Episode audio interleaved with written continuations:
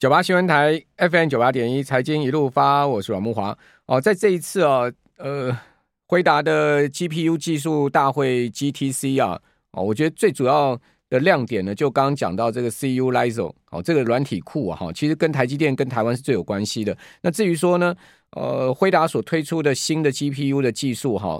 绝对可以加速 AI 的 发展哈。那因为现在 AI 的发展，大家主要聚焦在这个内容生成的部分哈。然后就是说这个语言程呃语言语言的模型的部分哈，大型语言模型的部分 LLM 部分。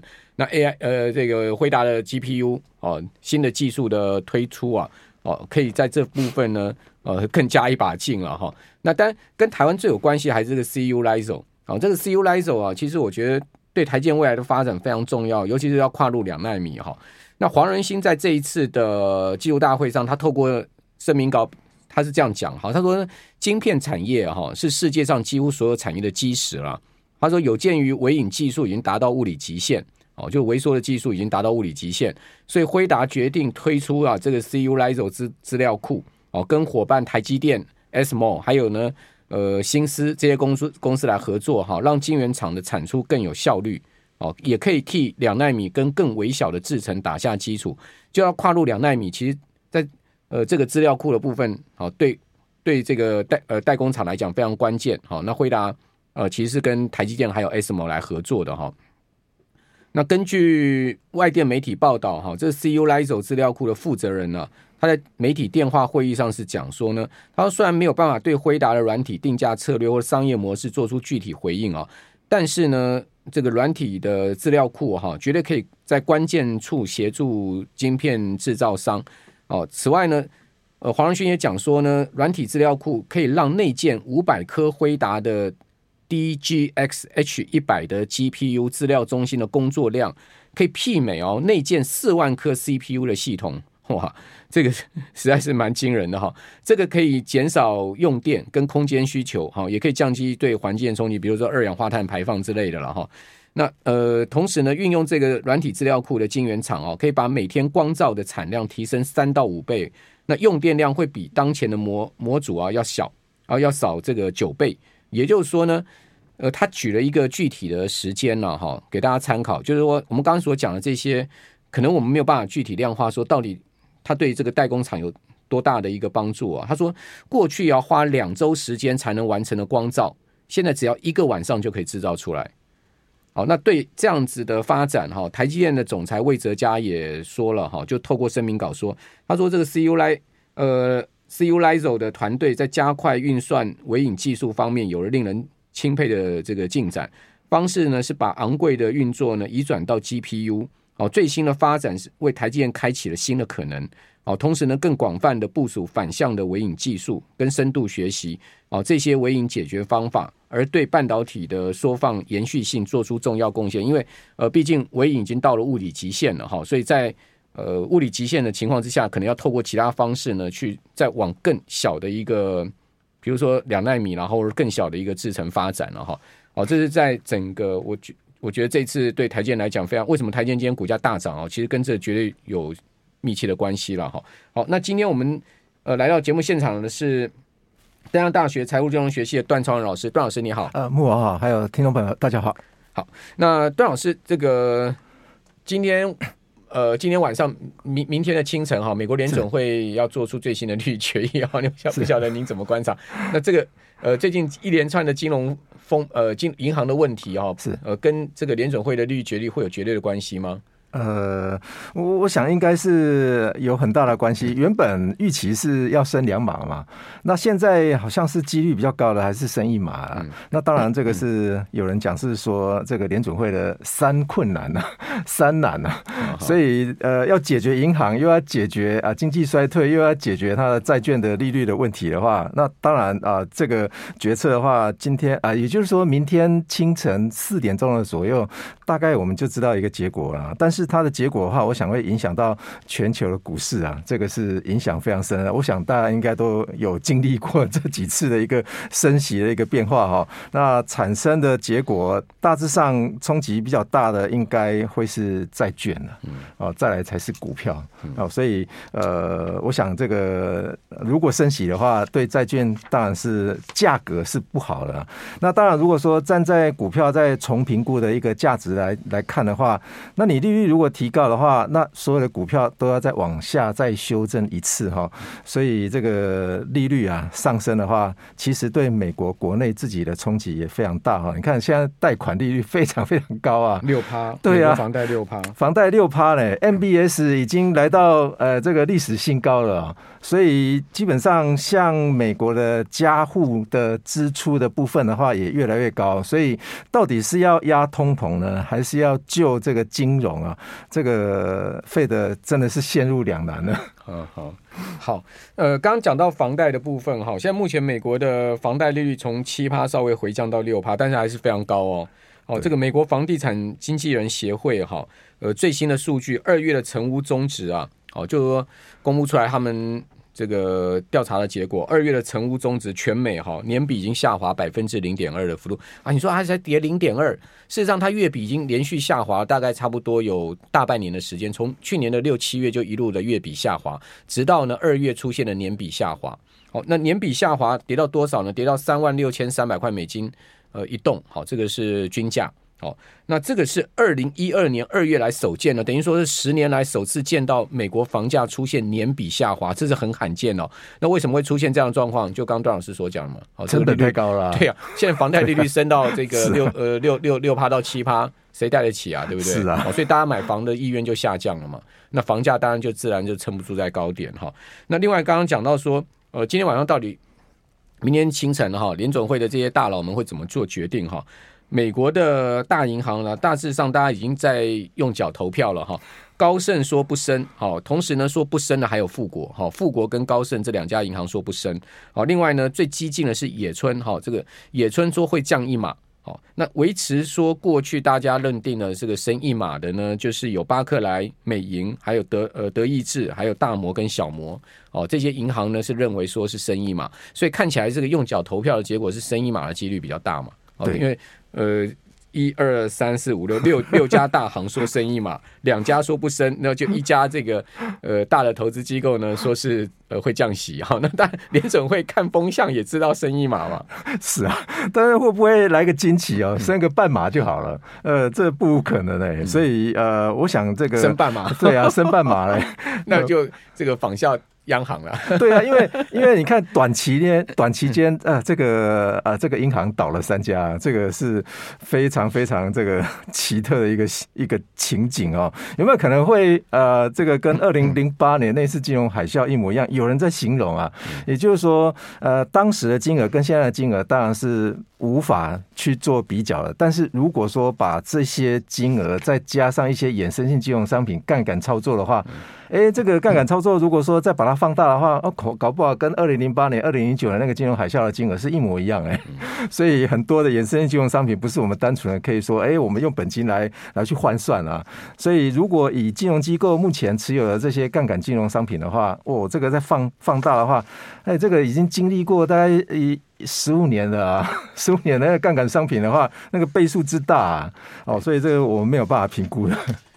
好，那当然对台湾投资人来讲，第一个被中的就是那个 AT One 哈，COCO 棒哈，那个 COCO 棒今天国泰金已经证实了哈，他们的财富管理啊，这个有十六亿台币哈的客户买到 COCO 棒，我看这个整个不止啦哈，整个不止，这只是国泰金现在目前这个呃这个承认的了哈。好，那呃段老师，这个利率上升下降哈，会是呃我们在投资上很重要的评估因子吗？呃、欸，我觉得大致上来说的话，很多人会认为说，哎、欸，我又不去借，我又不去借钱，那不去借钱，我干嘛跟利率会挂钩？说，哎、我不，我我如果去借钱买股票的话，可能会变贵，这样哦。那当然，我们这个利率的话，基本上是由公司面来去啊、这个参考哦。也就是说，公司要去借钱去经营这家公司的话。哎，它的成本就会往上窜嘛。那各个经济景气，如果利率再往上升的话，所有的成本面都会往上抬，那物价一定会会再进一步往上升的话，那物价如果没有办法控制的话，我我想呃每一个企业也都会承担不起这种风险了。那当然这种风险的话，唯独那也就是对股价是一个负的负面的一个情况哦，没有人愿意看到这个物价这个。这个失控啊，所以我想这个费德啦，呃，当然在呃今天一定是呃一个头两个大哦，它到底会不会升息啊？我想如果它是考量到说物价的因素会大于啊这个已经调控、已经控制住了那些银行股的话，我想应该应该会升一码。嗯，哦，那如果说他觉得说那些银行股的话还有一些风暴存在的话。恐怕会剩半码哦。我们接下来讲说怎么用五因子模型选台股上市公司的方法哦，这个也蛮有趣的，对不对？我们上个礼拜有讲说五因子，对不对？对，哦，还介绍了一档美股的 ETF，是好。那如何运用这个五因子模型呢？带入台股哈？呃，今天段老师会来在下一段跟各位来谈哦。好，这个五因子其中没有包括利率了哈。对，我们这边休息一下，等一下回到节目现场。九八新闻台 FM 九八点一财经一路发，我是阮慕华。哦，上个礼拜段老师讲过，讲完这个五因子之后，我就跟段老师讨论一下，说，哎，我们可不可以把这个五因子模型哦，这个带入台股哈，就是看一下是不是也适用了哈，有跑出一些个股哦，这个数据。当然，这些股票不代表建议大家去买哈，只是我们说用这个五因子模型带入之后呢。呃，我们看出来的一个结果，这个部分先请段老师先讲一下我们整个呃模型设计的这个情况哈。数据还有数据跑出来的状况。那当然，我们上一次所提到的是说，哎，因为 ETF 有一档哈，就是在美国 AVUV 这一档了哈。那这一档的话，它是利用五因子的模型的话去挑选美国的股票哈。那似乎它的报酬率似乎还不错了哦。那也就是说，它挑选的结果就是挑哈这个低被低估的、被五因子低估的股票。那被五因子低估的股票的话，呃，这个模型似乎好像一定要由财务专专人了哈，来来来去来去啊做一些 test 的情况哈。那大家如果有兴趣的话，现在看到荧幕画面的话，我们可以看到哈，这个五因子的话，需要有一段时间去估计，也就是方程式里面的那些系数值。那这一段期间的话，我用的是两年的期间，也就是二零二一年三月三号到二零二三年的三月三号周资料，也就是周周。对周资料，大概一百零一百零五笔的资料，呃，一年是五五十二周了哈，周资料哈，去估计出来有没有看到这这个模型里面的那个系数值哈？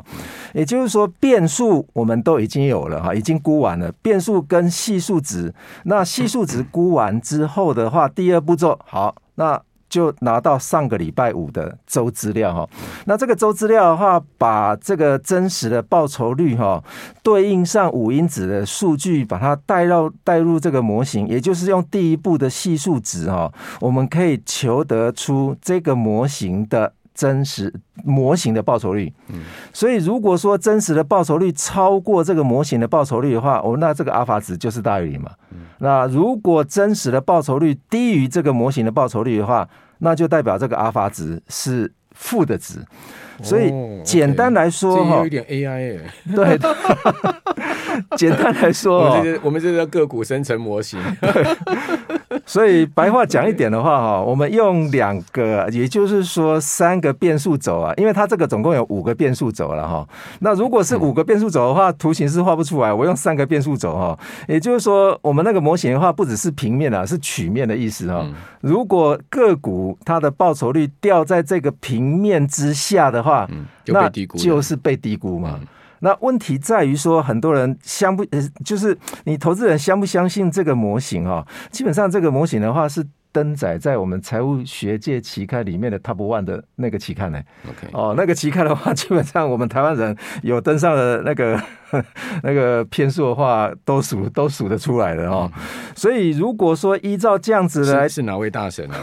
这个这个通常都是都是那个最大的内奸呢，最 最大那个大神的就对对。所以如果说用三月十七号，也就是上个礼拜五，我们用台湾五十成分股，因为它挑选出来的大部分都会是呃小公司嘛，嗯，那小公司如果掉在台湾五十的话，又非常少，因为台湾五十都是大公司嘛，对。那如果是大公司的话，我们用台湾五十来看这些阿尔法值的话，我们就可以发觉到说，哎，似乎好像这些呃阿法值的话，也有一半是负值，那也有一半是正值这样子。哦也就是负最多的就是 CDKY，对，CDKY 负到十点五五四。那当然有很多人不相信啊、哦，说到底。用技术分析来看的话，那是不是用技术分析？大家都觉得说，哎，是不是要低于周线或者低于月线？哎，这个进场的模式可能会比较加一些些哈。那如果是这样子的话，我们可以看到说，哎，这些是不是有低于周线？哎，似乎是啊。也就是说，越是负值的话，低于周线的可能性就越高。那如果高于啊，也就是说，阿尔法值是大的话。它低于呃，也就是说，它低于周线的也也都会，但是 低于月线的。所谓低于周线是指它现在目前的股价低于周线，还是十七号？哦，十哦十七号当天，十七号当天的股价是低于周线，对对对低于周线，或者是低于月线的哈。那当然，台湾五十指数的话，是不是有外资买超哈？似乎好像外资比较偏好于阿尔法值啊，是大于零的。